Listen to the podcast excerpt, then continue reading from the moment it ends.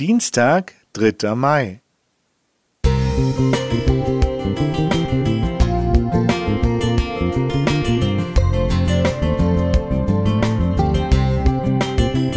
Ein kleiner Lichtblick für den Tag.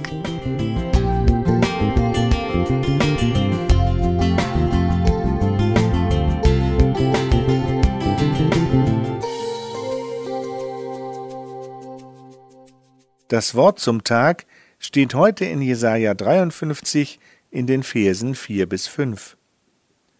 Fürwahr, er trug unsere Krankheit und lud auf sich unsere Schmerzen.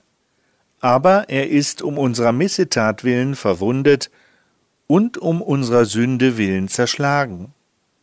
Die Strafe liegt auf ihm, auf dass wir Frieden hätten, und durch seine Wunden sind wir geheilt. Maximilian Kolbe hatte niemals vor, ein Heiliger zu werden. Er war nur ein einfacher Franziskanerpater, einer von so vielen, die wussten, dass sie Folter und Misshandlungen im KZ Auschwitz nicht überleben würden. Deshalb war auch der Strafappell an jenem Tag im Sommer 1941 für ihn nichts Ungewöhnliches. Einem Mithäftling war die Flucht gelungen, und nun sollten zehn andere dafür sterben. Die brutale Zählung endete bei František Kajownicek. Als der junge Familienvater angesichts des sicheren Todes vor Verzweiflung aufschrie, traf Maximilian Kolbe jene Entscheidung, die ihn bis heute weit über seine Kirche hinaus zum Helden und zum Glaubensvorbild werden ließ. Er sprach den verantwortlichen SS-Mann an, bat darum, den Platz von František Kajownicek einnehmen zu dürfen und ging für seinen Mithäftling in den Hungerbunker, wo er zwei Wochen später ermordet wurde. Kajownicek überlebte Auschwitz. Niemals hat er den Mann vergessen, der an seiner Stelle dort gestorben ist. Ich bin mir dessen bewusst, dass sich das einmalige Opfer des Erlösers der Welt mit nichts auf der Welt vergleichen lässt.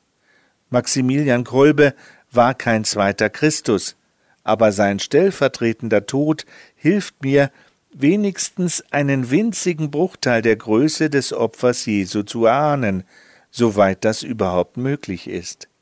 Maximilian Kolbe opferte sein Leben für einen Mithäftling, der ebenso unschuldig, aber nach menschlichem Ermessen ebenso dem Tode geweiht war wie er selbst.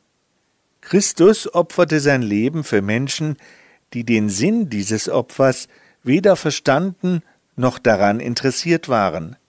Er hätte in der Tat jedes Recht gehabt, vom Kreuz herabzusteigen und vorzeitig in die himmlische Herrlichkeit zurückzukehren. Aber bis zum letzten Atemzug ließ er sich nicht davon abbringen, den faszinierenden Plan zur Rettung seiner Menschenkinder durchzuziehen. Deutlicher konnte er seine Liebe zu uns gar nicht unter Beweis stellen. Er hätte es sogar getan, wenn nur du und ich das nötig gehabt hätten. Begreifen werden wir das niemals. Wir können nur staunen und eine ganze Ewigkeit für dieses Opfer danken. Friedhelm Klingeberg